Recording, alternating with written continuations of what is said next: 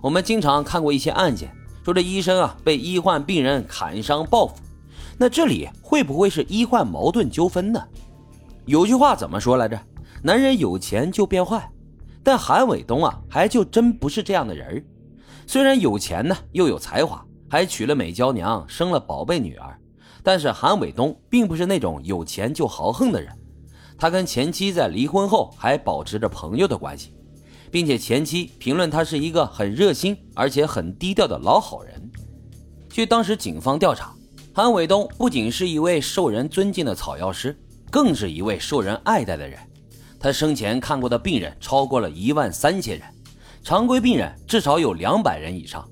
诊所的口碑呢，那也是相当不错，以至于韩医师的离世对整个美国西海岸成千上万的现任和前任患者。产生了强大而直接的影响，许多人都要求警方要尽快破案。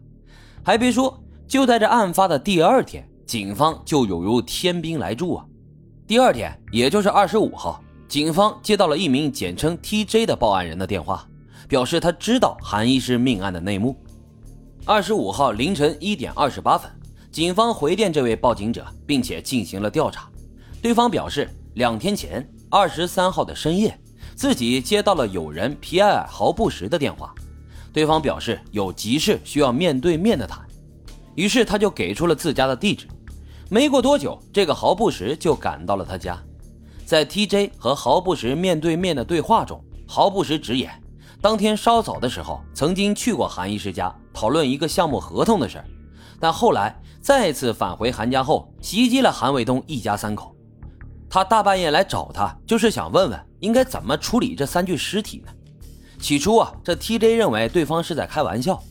后来两天后，接到自己母亲打来的电话，说新闻里播出了韩家灭门案的消息，这才知道对方原来是认真的。而且他害怕毫不时再找回来让他闭嘴，所以他就选择赶紧报警。这次警方可是放下电话就开始了抓捕行动。就在几个小时之后。警方在二十五号凌晨在圣地亚哥近郊发现了嫌疑人的车辆。当时豪布什开着车到加油站去加油，警方逮捕了豪布什，并当场在他的轿车内发现了一支作案工具，还有属于其中一名死者的财物。从案发到抓获仅用了三十多个小时。圣塔芭芭拉警局随即向大众公布，已将中医师韩家灭门惨案的凶犯缉拿归案。凶手呢是居住在海边市二十七岁的法国裔美国人皮埃尔·豪布什，但是当天警方也表示，目前还并不清楚犯罪嫌疑人的作案动机，也没有证据显示嫌犯有帮派背景，并且从来都没有过犯罪前科。他们目前正在对豪布什录口供，希望能从嫌犯的嘴里得到整起案件的真相。而另一边，各路媒体可是炸开了锅。在等待 FBI 介入调查的同时，关于作案动机的各种声音在社会上开始流传开来。韩伟东与法医嫌疑人毫不时之间到底有什么纠纷，更是引爆了更大的惊人内幕。让更多人注意到的是，受害人妻子于慧杰和嫌疑人之间的关系。案发前发生的一系列奇怪的巧合，让案情更加扑朔迷离。根据警方之前声称。毫不时的车上，除了有属于韩伟东的一把手枪之外，还有属于其中一名死者的财物。这个财物呢，正是受害者妻子于慧杰的手机。为什么单单要拿人家太太的手机呢？毫不时当天到底是因为韩伟东，还是因为韩太太而到了韩宅？这三者之间是什么关系？之前就认识吗？疑点重重，给案件留下了许多悬念。